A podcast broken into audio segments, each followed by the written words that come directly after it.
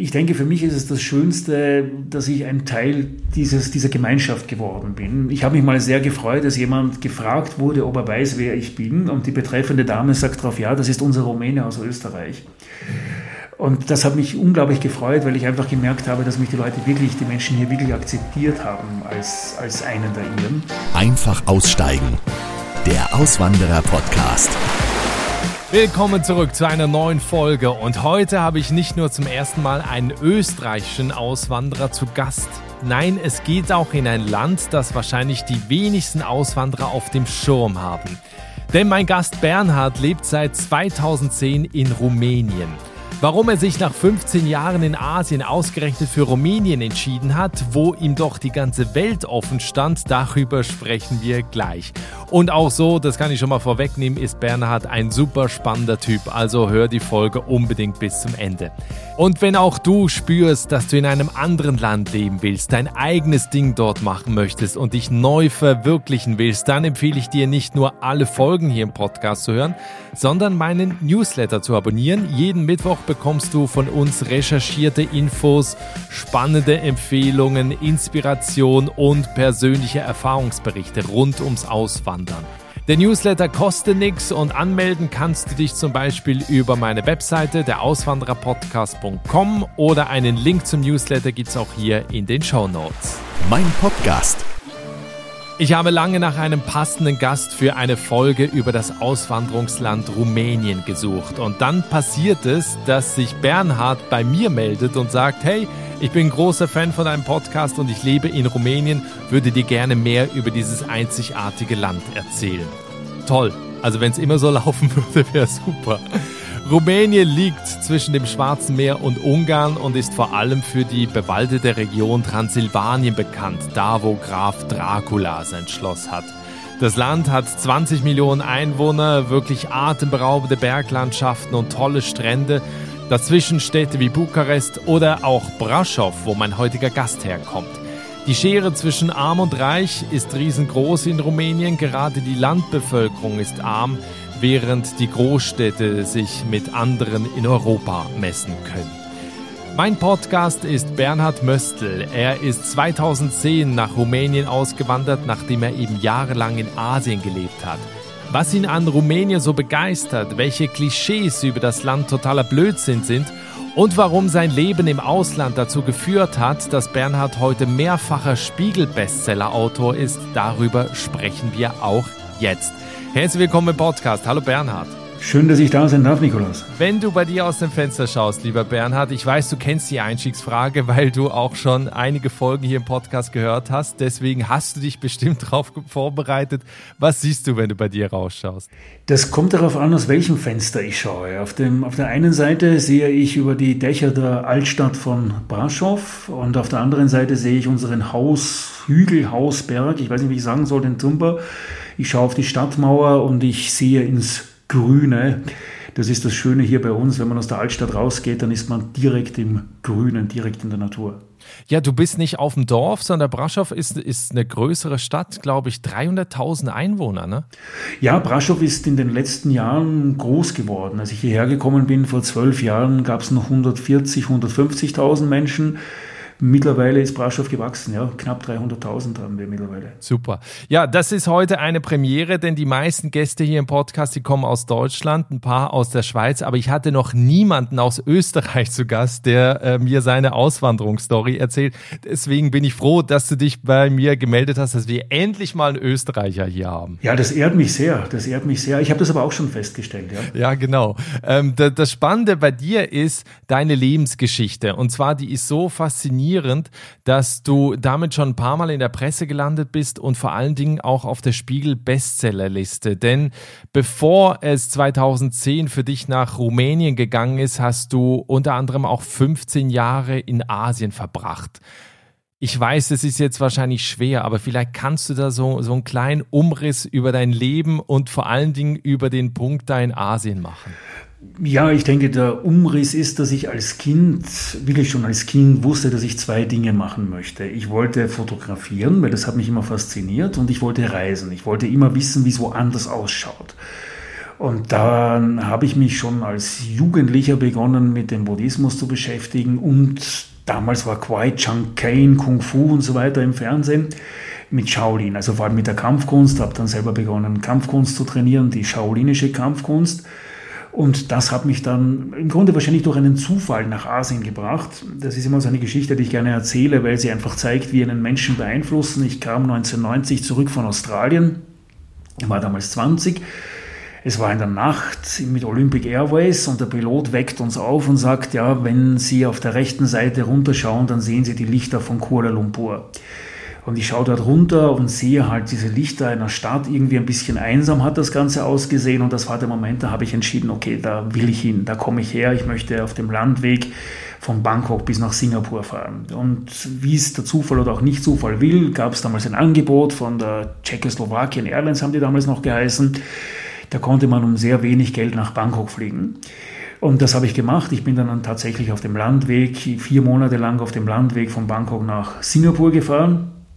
Und von da an bin ich jeden Winter, ich mag Winter gar nicht, ich mag es warm, jeden Winter nach Asien gekommen, habe dann immer mehr Länder sehen können. Es hat dann Vietnam aufgemacht, Kambodscha aufgemacht, obwohl das wahnsinnig gefährlich war. Es hat Laos aufgemacht und so weiter.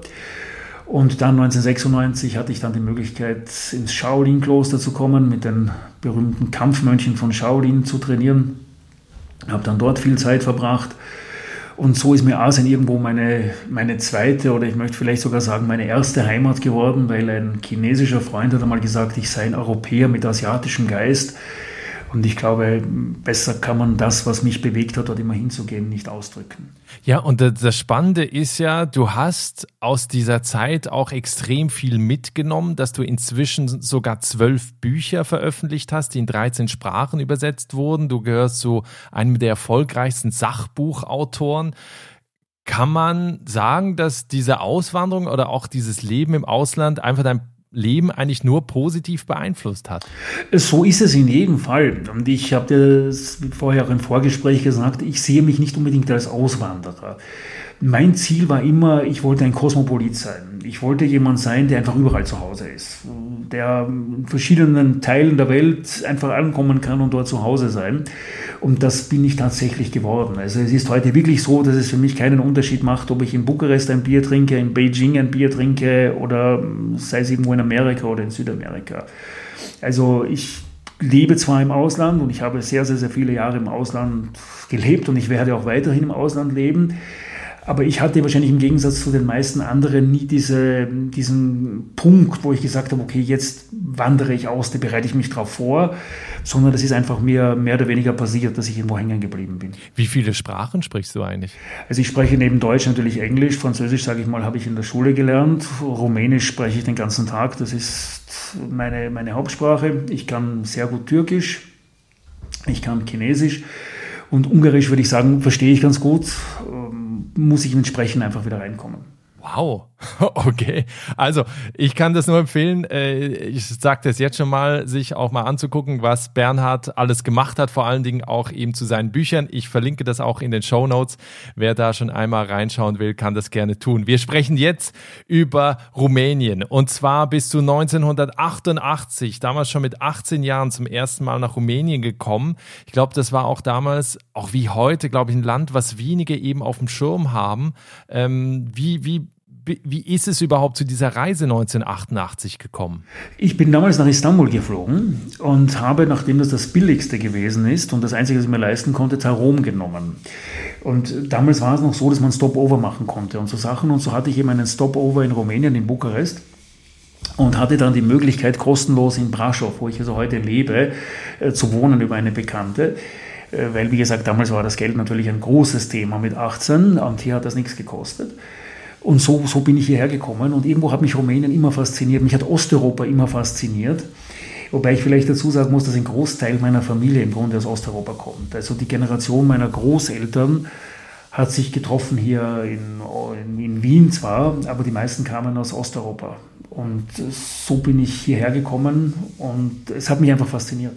Was denn genau? Also sind es die Menschen, sind's die, ist die Natur, was ist es genau? Also was es damals gewesen ist, kann ich dir sagen, das war, Rumänien war damals kommunistisch und es war, ich darf das heute sagen, ein gewisser faszinierender Grusel irgendwo auch, weil äh, diese kommunistische Architektur oder sozialistische Architektur oder wie man wir das nennen wollen, nicht? Das war alles sehr, sehr anders. Das war alles Dinge, die man nie gesehen hatte davor, nicht? Aber gleichzeitig halt auch unglaublich freundliche Menschen, die mich aufgenommen haben, damals schon, also die sich auch interessiert haben.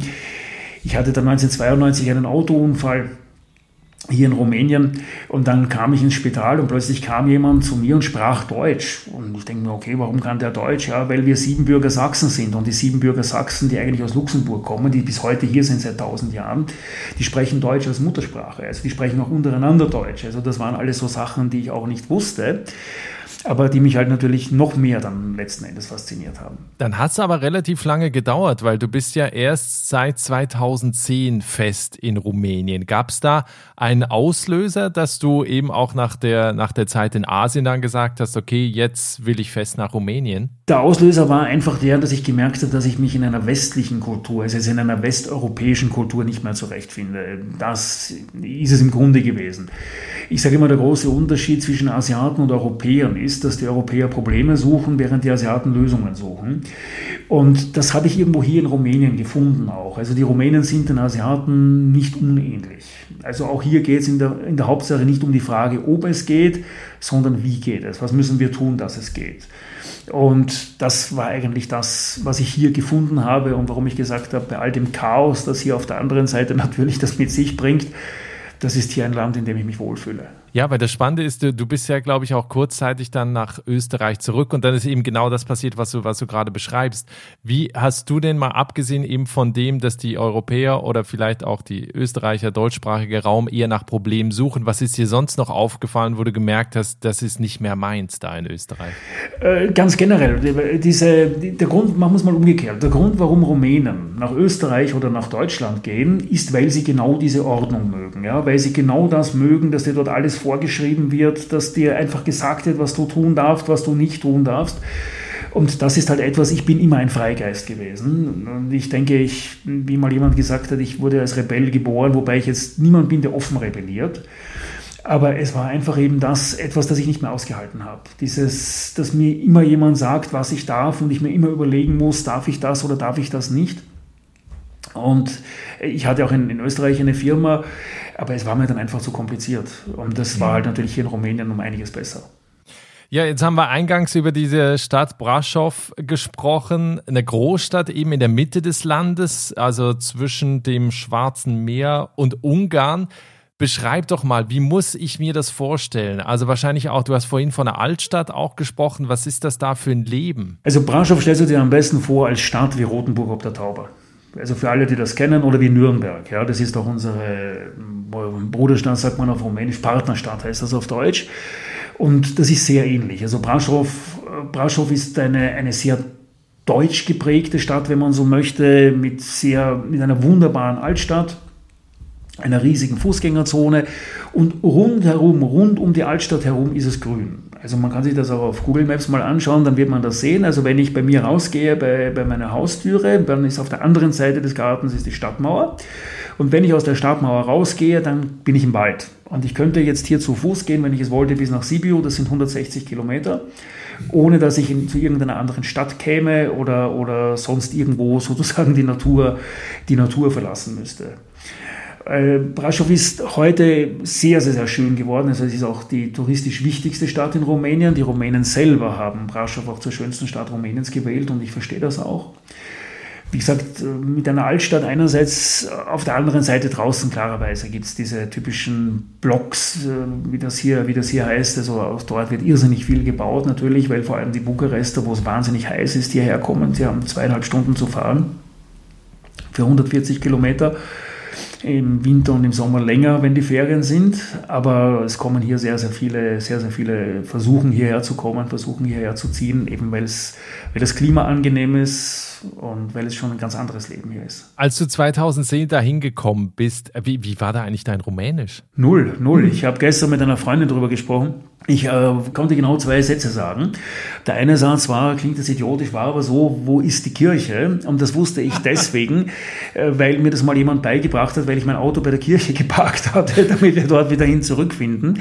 Und das zweite war, was ich aber komplett falsch ausgesprochen hatte, war, dass Rauchen verboten ist, weil das hatte ich am Flughafen immer gesehen. Ansonsten konnte ich gar nicht Rumänisch, überhaupt nicht.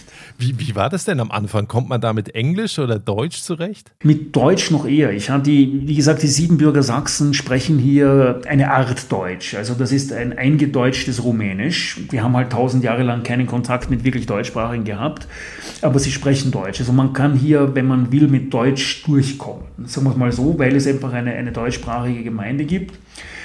Äh, Englisch zu meinem Leidwesen hier in Braschow, ja, klarerweise. Zu meinem Leidwesen deswegen, weil ich am Anfang echte Angst hatte, dass ich nicht Rumänisch lernen könnte, weil natürlich jeder sofort mit mir Englisch gesprochen hat. Mhm. Sobald man ein bisschen rausgeht aus dieser Gegend hier, spricht kein Mensch Englisch. Kein Mensch. Also da kommt man weder mit Englisch noch mit Deutsch durch. Mit Händen und Füßen wie in Asien, ja, aber eine Kommunikation ist nicht möglich. Wie, wie schwer ist das denn, die Sprache zu lernen? Ich glaube, es ist ein bisschen ähnlich auch an die, an die romanische, also ans Lateinische, glaube ich, auch angelehnt. Äh, Rumänisch ist Altlatein. Rumänisch ist die älteste, die älteste dieser latinischen Sprachen, tatsächlich. Also Rumänisch kam vom Latein, bevor dann Französisch und diese ganzen anderen Sprachen kamen. Ich muss aber sagen, nachdem ich also auch Französisch kann und auch Spanisch und so, äh, ich beherrsche es nicht, aber ich verstehe es, dass Rumänisch von diesen Sprachen die allerschwierigste ist. Also Rumänisch ist grammatikalisch die Hölle. Okay. Ich sage immer zu den Rumänen im Spaß und die Rumänen verstehen, was ich meine, dass Rumänisch eigentlich eine sehr einfache Sprache ist, weil es gibt eine einzige Regel. Es ist nicht so, wie du glaubst. also man lernt eine Regel im Rumänischen und dann wendet man sie an und dann in diesem Fall ist es gerade nicht so. Das, das, ist ja doof. Aber das heißt, du hattest jetzt trotzdem, weil das eben ja eine, eine größere Stadt ist, weil, weil da auch äh, Deutsche leben oder beziehungsweise teilweise ja auch Deutsch gesprochen wird, warst du da nicht so der Exot 2010 oder wie war das für dich, als du da in diese Gemeinschaft da angekommen bist? Du, ich muss dir ganz ehrlich sagen, dass ich mir das nie wirklich überlegt habe, weil ich war es ja gewohnt, der Exot zu sein. Nach den Jahren in Asien, ich war, ich war Anfang der 90er in Asien, wo ich irgendwo gesessen bin, ich erinnere mich, ich saß auf einer Bank und da kam eine Großmutter, glaube ich, war das mit zwei Enkeln, stellt sich vor mir auf, zeigt mit dem Finger auf mich und sagt, das sei ein Falang. Also ein Falang ist im Grunde in, in Thailand ein Schimpfwort für einen Ausländer. Aber man verwendet es halt. Also das war so exotisch. Ich glaube, diese Kinder hatten das erste Mal sowas gesehen wie mich. Und ich war das also in den Jahren, in denen ich halt durch das wenig bereiste Asien unterwegs gewesen bin, war ich es einfach gewohnt. Daher kann ich dir nicht sagen, wie exotisch ich für die, für die Leute war. Äh, Tatsache, ist natürlich, dass in Braschow sehr, sehr viele ausländische Firmen gibt und so weiter, heute überhaupt, also dass die Leute das natürlich gewohnt waren. Aber die Rumänen haben mir nie das Gefühl gegeben, ein Ausländer zu sein. Das muss ich, muss ich ehrlich sagen. Also nie. Ganz im Gegenteil, ich war immer einer von ihnen. Am Anfang weniger mit der Sprache, heute mehr. Also, aber sie haben mich nie irgendwie als, als Ausländer gesehen.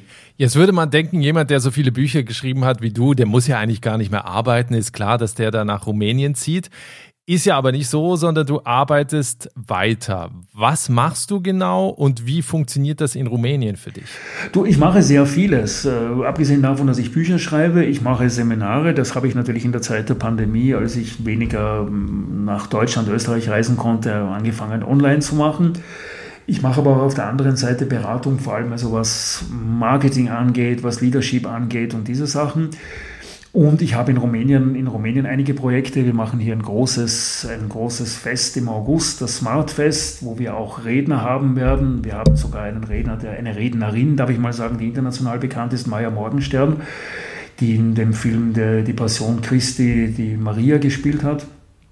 Wir haben Truppen aus Ungarn und so weiter. Also ich mache hier äh, verschiedene Sachen, äh, verschiedene Sachen. Ich schreibe weiter auch Bücher. Ich mache Seminare, Vorträge auch auf Rumänisch natürlich, war hier teilweise an der Uni. Ich mache alles Mögliche, einfach weil es mir auch Freude macht. Also da geht es weniger ums Müssen als ums Wollen. Ja, ich habe so ein bisschen auch den Eindruck, dass du so ein bisschen als Botschafter agierst. Also, dass du ja vielen zeigen willst, wie, wie schön eigentlich dieses Land ist. Das ist mein, mein ganz, ganz wichtiges Anliegen. Zumal Rumänien nichts mit dem zu tun hat, gar nichts mit dem zu tun hat, was die meisten glauben. Rumänien ist ein im Grunde trotzdem sehr modernes Land geworden. Wir haben hier das drittschnellste Internet der Welt. Äh, solche Sachen. Also Rumänien ist ein, ein sehr, sehr schönes, sehr, sehr sicheres, sehr, sehr freundliches Land und hat wirklich gar nichts mit dem Bild zu tun, das die meisten von diesem Land haben. Und es ist mir schon wichtig, dass das wahre Bild von Rumänien nach außen zu bringen. Was, was sind denn so die, die Klischees, die die meisten haben? Also, dass es eben halt ein Armutsland ist, wahrscheinlich mit einer schlechten Gesundheitsversorgung und so weiter? Oder was ist das, was die Leute immer denken? Ja, also, weißt du, ich kann mich erinnern, vor, vor ein paar Jahren hatte ich einen Bekannten, der war Banker und der hat einen Audi A4 bekommen als Firmenwagen. Und wir hatten so drüber geredet und er sagt dann so zu mir, ob eben die Armut in Rumänien sehr schlimm sei. Und ich sage, Christian, mit einem Audi A4 würde ich in Bukarest nicht auftauchen. Das sollte schon ein Q7 sein oder irgend so etwas, weil da lacht man dich auf und aus. Und eine Freundin von mir sagt drauf, ja, nicht einmal im Braschow kannst mit einem Audi A4 jemanden beeindrucken. Es ist hier natürlich, man muss jetzt schon dazu sagen, dass es hier ein extremes Gefälle gibt. Also es gibt hier Menschen mit extrem viel Geld, das ist auch gerade hier bei uns in Braschow oder Bukarest. Und es gibt tatsächlich natürlich auch Menschen mit extrem wenig Geld. Aber was zum Beispiel die Sicherheit oder so angeht, ich habe mich in Rumänien nie gefürchtet. Mir ist hier nie etwas weggekommen. Ich bin bestohlen worden in Portugal, ich bin bestohlen worden in Serbien, ich bin bestohlen worden in Südamerika. Mir ist das in all den Jahren, die ich durch Rumänien gereist bin, nie passiert. Mhm. Und auch was Gesundheitsversorgung angeht oder so, ja, ich gebe zu, dass die staatlichen Spitäler sind in einem ganz entsetzlichen Zustand. Ganz, ganz entsetzlich. Aber wir haben trotz allem natürlich auch sehr, sehr gute Spitäler. Die sind halt privat, aber die sind Top-Standard. Also es gibt hier, wie wahrscheinlich auch in Österreich oder wie auch in Deutschland, beides. Was sind, äh, wenn wir gerade, ne, du hast jetzt ein paar negative Punkte angesprochen, gibt es ansonsten noch sagen wir so, Schattenseiten an Rumänien, wo du sagst, ah, das ist schwierig oder ne, da sollte man keine, Vorst keine falsche Vorstellung haben? Ja, die Pünktlichkeit. Die Pünktlichkeit und die Art, wie Menschen hier mit Zeit umgehen. Das ist für mich, für mich immer noch schwierig. Also nicht mehr so wie am Anfang. Da hat eine Veranstaltung um sieben begonnen und um drei vor sieben bin ich gerannt und atemlos dort angekommen, um dann zu warten, dass so um halb, dreiviertel acht, also eine Dreiviertelstunde nachdem die Veranstaltung begonnen hat, die ersten gemütlich eingetrudelt sind. Das ist etwas, also wenn man auf das Wert legt oder wenn man halt auf, auf äh, ich sage jetzt mal, auf deutsche oder österreichische Organisation Wert legt oder so, dann ist man hier falsch. Also in Rumänien ist es trotzdem so, dass man halt hier auf die Eigenverantwortung der Menschen setzt und die Menschen werden als Erwachsene behandelt, sage ich jetzt mal. Das hat man auch in der Pandemie gesehen oder so, wo ich also weiß, dass das in anderen Ländern nicht so gewesen ist. Und man muss verstehen, dass die Rumänen, äh, wie, wie die Asiaten sind, sie konfrontieren nicht. Das heißt, wenn ich sage, sie konfrontieren nicht, ein Rumäne gibt einem zu verstehen, dass er etwas nicht machen will. Aber wenn man dann darauf beharrt, dann sagt er ja, ja, aber er macht es nicht. Also das ist nicht, nicht wie in Deutschland oder wie in Österreich. Man kann hier beharren auf was man möchte. Wenn der das nicht machen will, dann macht das nicht. Also es ist hier sehr, sehr schwierig, sehr, sehr schwierig, jemanden dazu zu bringen, dass er etwas tut, das er nicht will. Mhm. Das ist etwas, mit dem viele, vor allem jetzt äh, Menschen in Führungspositionen, die aus, aus Deutschland kommen, aus Österreich kommen, ein Problem haben.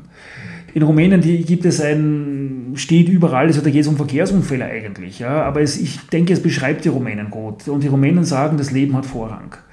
Also die Arbeit ist etwas, das muss man halt machen, aber eigentlich geht es darum, dass man gut lebt. Stichwort im Leben, Lebenshaltungskosten. Ich glaube, gerade die, die osteuropäischen Länder, wie zum Beispiel Bulgarien, haben ja in den letzten Jahren regen Zulauf bekommen, gerade von Menschen eben, die ein Land suchen, die ein Umfeld suchen, in dem ihr Geld einfach mehr wert ist. Wie siehst du das in, in Rumänien? Du hast auch vorhin gerade gesagt, es gibt natürlich starkes Gefälle. Ich schätze, es gibt, wird auch Dinge geben, die einfach richtig teuer sein werden. Auf der anderen Seite äh, Dinge, die natürlich richtig günstig sein werden. Wie verhält sich das so mit dem Leben da? Also wie teuer ist das? Also ich würde mal sagen, grundsätzlich kommt es darauf an, wo du wohnst. Es gibt Städte und Regionen, die sind unvorstellbar teuer. Aber fangen wir mal an bei etwas Aktuellem. Ich habe heute gehört, der Sprit in Deutschland kostet, glaube ich, 2,05 Euro. In Rumänien sind wir bei 1,95 Euro. Also okay. so nur mal, so nur mal zur, zum Vergleich. Was Mieten oder so angeht, kommt es einfach darauf an, wo du lebst. Wir haben hier Städte oder eine Stadt, die ist also berühmt, weil sie eine, eine internationale Universität hat, das ist Cluj-Napoca. Da hast du mittlerweile in etwa das Preisniveau von München. Wow. was Mieten und so weiter angeht. Lebensmittel, ich weiß jetzt die aktuellen Preise aus Österreich nicht, aber ich würde sagen, haben wir in etwa deutsches Preisniveau. Also es ist nicht billig. Es, ein Liter Milch kostet auch hier 1,10 Euro oder so. Ja? Oder eine Butter kostet hier 2 Euro, 2,50 Euro.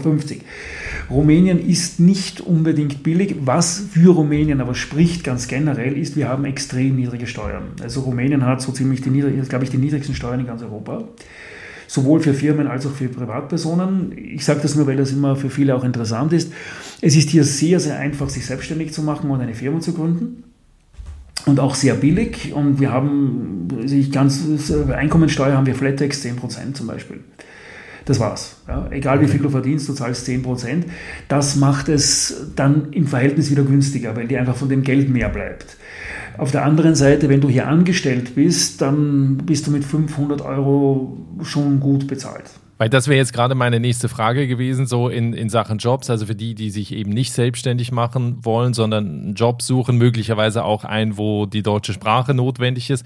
Gibt es das da und wenn ja, so in welchem Bereich und eben was müsste ich da verdienen? Äh, das gibt es, das gibt es natürlich, also vor allem Callcenter oder so, weil die, die, was die meisten nicht wissen, wenn du heute bei Amazon anrufst zum Beispiel oder so, dann ist das alles ein Callcenter der Firma Bertelsmann und die sind alle hier. Also die meisten, die mit irgendjemandem dort sprechen oder mit ihrer Bank Bank sprechen oder was immer sprechen mit einem Callcenter hier in Rumänien, meistens hier bei uns in Brasov. Äh, wo, wo Brasov sehr, sehr gut ist und auch wo extrem gut bezahlt wird, ist alles, was mit Flugzeugindustrie zu tun hat. Da haben wir so also viele Firmen, auch Airbus Helikopter zum Beispiel, hat das einzige Werk in Europa hier in Brasov, weil wir einfach hier qualifizierte, qualifizierte Leute haben. Äh, Im Grunde für eine Anstellung nach Rumänien zu kommen, würde ich niemandem empfehlen. Aber was das Gute hier ist, du kannst alles noch machen. Also wenn du in Deutschland oder in der Schweiz was machen willst, das gibt es ja schon hundertmal. Ja? Hier heißt es, wow, cool, mach es. Du kannst es machen, weil es gibt es noch nicht.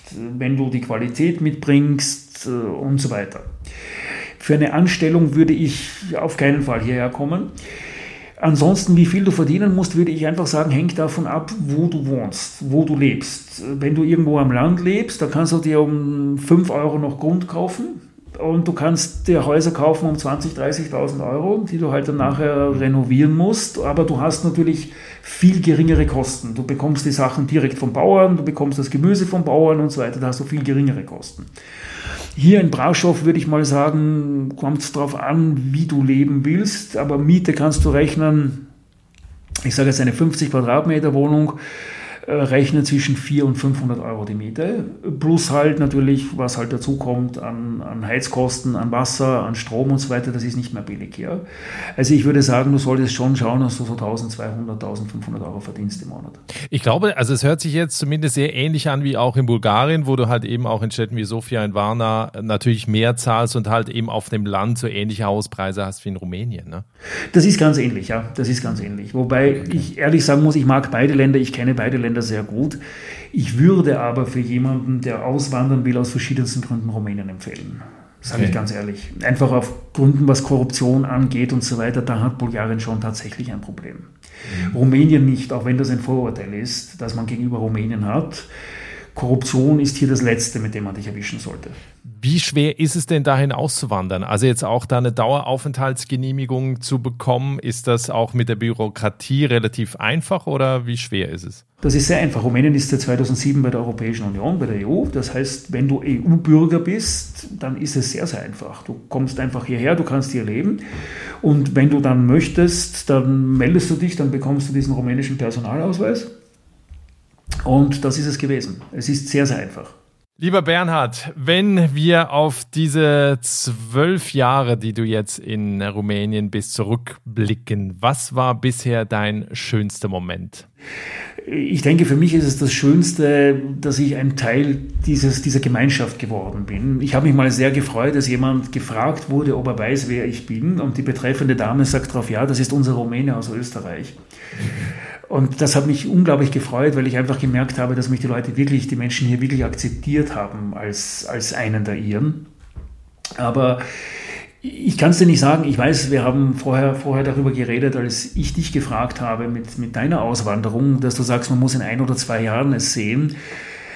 Für, für, vielleicht bin ich immer noch verliebt oder ich kann es ja nicht sagen, aber für mich hat sich eigentlich nichts geändert hier. Also die, die gleiche Freude, die ich hatte, als ich hier das erste Mal hergekommen bin, die habe ich bis heute hier. Und ich komme, auch wenn ich unterwegs bin, und das bin ich ja immer noch, immer einfach gerne wieder hierher zurück nach Hause.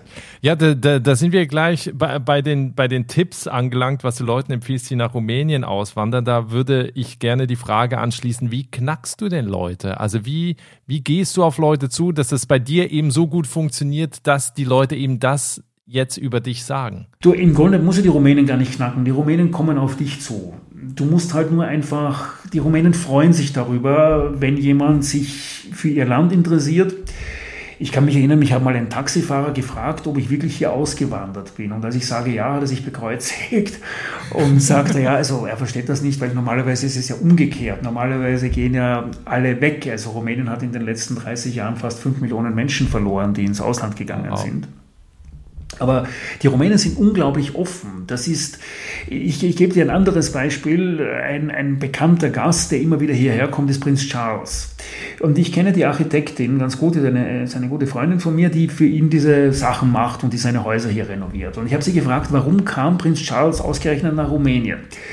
Und die Sache war so, dass die irgendwo am Land unterwegs waren und da war eine Hochzeit. Und der Herr aus England war eben auch eingeladen ohne irgendwelche Probleme. Die Leute wussten nicht, wer das war und es hat sie auch nicht interessiert. Das war der Herr aus England, der halt dann mit ihnen mitgefeiert hat. Und genauso sind die Rumänen. Ich denke, besser, besser kann man das nicht beschreiben. Habe ich noch gar nie gehört, dass der da Häuser hat. Ja, ja, in Wiskre, googles mal. Prinz Charles hat viel hier. Er macht auch viel, er ist auch oft hier. Er hat viel gemacht für Rumänien. Ja, wenn jetzt jemand zuhört, der auch nach Rumänien auswandern möchte und der vielleicht auch jetzt Lust bekommen hat, nach dem, was du hier alles erzählt hast, was rätst du ihm oder ihr? Ich rate ihm oder ihr mal als allererstes alles zu Hause zu lassen an Erwartungen einfach sich darauf einzulassen. Ich glaube, das ist das Allerwichtigste. Du kannst in Rumänien nur dann glücklich werden, wenn du bereit bist, dich auf das Leben hier einzulassen, so wie es ist. Mit all dem, was das mit sich bringt, mit der ganzen, wie soll ich sagen, gewissen Unordnung, die das mit sich bringt, mit dieser ganzen Lässigkeit, die das mit sich bringt. Du musst alles zu Hause lassen, was du glaubst über Rumänien zu wissen und du musst auch zu Hause lassen, was wie du gerne hättest, dass die Menschen sind. Das ist meiner Meinung nach mal das Allerwichtigste. Und dann denke ich, dass es trotzdem, wie ja auch alle im, in deinem Podcast immer sagen, es ist wichtig, dass du die Sprache lernst. Auch wenn es am Anfang schwierig ist.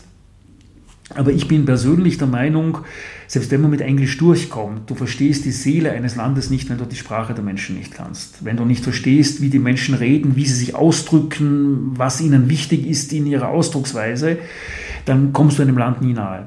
Das ist, äh, wäre, wäre mein, mein, zweiter, mein zweiter wichtiger Punkt. Und das dritte, sich einfach zu überlegen, was kann ich hier machen, was kann ich hier beitragen, damit es hier in dem Land weitergeht. Das ist sehr, sehr willkommen. Das ist sehr, sehr, da sind die Menschen sehr, sehr offen und sie freuen sich drüber. Aber ich denke, dass das das Wichtigste ist. Wo siehst du noch, vielleicht auch zum Abschluss, wo siehst du großes Potenzial, wo du sagst, irgendwie, Mensch, Leute aus Deutschland, da gäbe es Möglichkeiten in diesem und jenem Bereich? Ich glaube, das allergrößte Potenzial gibt es im Bereich eines verantwortungsvollen, und das ist mir ganz, ganz wichtig, eines verantwortungsvollen Tourismus. Eines Tourismus, der nicht alles zerstört. Wir haben wenig Tourismus hier. Wir haben eine tolle Infrastruktur im Tourismus im Grunde genommen, abgesehen von den öffentlichen Verkehrsmitteln. Aber wir haben wenig Gäste, die hierher kommen. Und ich sage da, ich glaube, dass da, wenn man das verantwortungsvoll macht, ohne dass nachher alles hier kaputt ist, weil das wäre das, das Schlimmste, das hier passieren könnte, dann sehe ich hier ein sehr, sehr großes Potenzial und auf der anderen Seite natürlich bei allem, was Bildung angeht, bei allem, was, wo wir den Menschen etwas beibringen können, auf einer aber auf einer auf Augenhöhe, weil das ist das, was die Rumänen oft vermissen wo wir gegenseitig was voneinander lernen können. Also jeder, der irgendetwas kann, wo er den Menschen hier was beibringen kann, ist sehr, sehr willkommen. Also wenn das jetzt nicht ein Plädoyer war, zumindest mal zwei Wochen Urlaub in Rumänien zu verbringen, dann weiß ich auch nicht mehr. Also weil du hast jetzt so viel Lust äh, da, dazu gemacht, da wirklich auch mal hinzureisen. Ich glaube, das ist eben oft so das Problem, dass viele diese, diese, diese Vorurteile im Kopf haben und äh, das dann eben überwiegt und man gar nicht auf die Idee kommt, nach Rumänien überhaupt zu reisen oder auch dahin auszuwandern.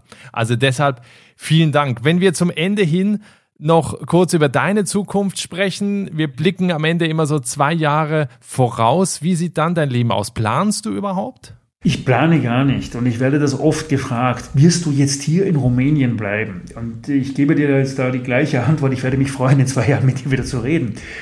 Aber die Antwort, die ich den Leuten immer gebe, ist, dass ich sage, irgendwann werde ich irgendwo tot umfallen und dann werde ich wissen, wo es gewesen ist. Ich habe vor, in Rumänien zu bleiben, aber ich habe keine Ahnung, wie sich die Dinge entwickeln werden. Wenn mir jemand vor 30 Jahren, vor 35 Jahren, als ich das erste Mal hier war, gesagt hätte, dass ich hier mal leben werde, hätte ich ihn gefragt, ob er spinnt. Äh, genauso kann ich dir nicht sagen, wie sich, wie sich mein Leben in den nächsten zwei Jahren weiterentwickeln wird. Vielleicht als Abschluss, ähm, die Chinesen haben ein wunderbares Sprichwort, das mir zum Lebensmotto geworden ist. Und die Chinesen sagen, wer die Gelegenheiten im Vorbeigehen ergreift, braucht keine glücklichen Träume. Und genau das habe ich immer getan und genau das werde ich immer tun. Toll. Also ich kann das nur empfehlen, auch mal bei Bernhard auf der Webseite vorbeizuschauen, denn auch seine Bücher drehen sich genau darum, um Veränderung, um persönliche Weiterentwicklung, um die Chancen zu ergreifen, die einem das Leben gibt. Und deswegen habe ich mich sehr gefreut, auch dass du heute in diesem Podcast zu Gast warst. Und ja, spätestens dann in zwei Jahren, wenn es den Podcast noch gibt, dann machen wir auf jeden Fall nochmal ein Update. Würde mich dann sehr freuen, nochmal zu hören, wo du bist und wie es dir geht. Ich mich auch, ich mich auch. Und ich werde mir sehr wünschen, dass es den Podcast noch gibt, weil ich höre ihn hier immer beim Spazierengehen. Super, vielen Dank dir. Dankeschön auch. Das war die Geschichte von Bernhard Möstl, der 2010 nach Rumänien ausgewandert ist. Wenn du dir mehr Inspiration von ihm holen willst oder neue Denkanstöße brauchst, dann empfehle ich dir, schau dir mal die Bücher an, die er geschrieben hat. Den Link zu seiner Webseite und den Social Media Kanälen findest du hier in den Show Notes. Tolle Fotos aus Rumänien gibt es auf dem Insta-Kanal von Einfach Aussteigen. Schau da auch unbedingt vorbei. Da gibt es generell immer die Bilder zu den Folgen, die du hier hörst. Und wenn dir die Folge gefallen hat, dann freue ich mich sehr, wenn du sie auch in deinem Netzwerk teilst. So viel für den Moment. Wir hören uns wieder, entweder gleich jetzt im Archiv, wenn du dir noch eine Folge anhören möchtest, oder dann in der nächsten Woche mit einer brandneuen Episode. Bis dahin, alles Gute, ciao.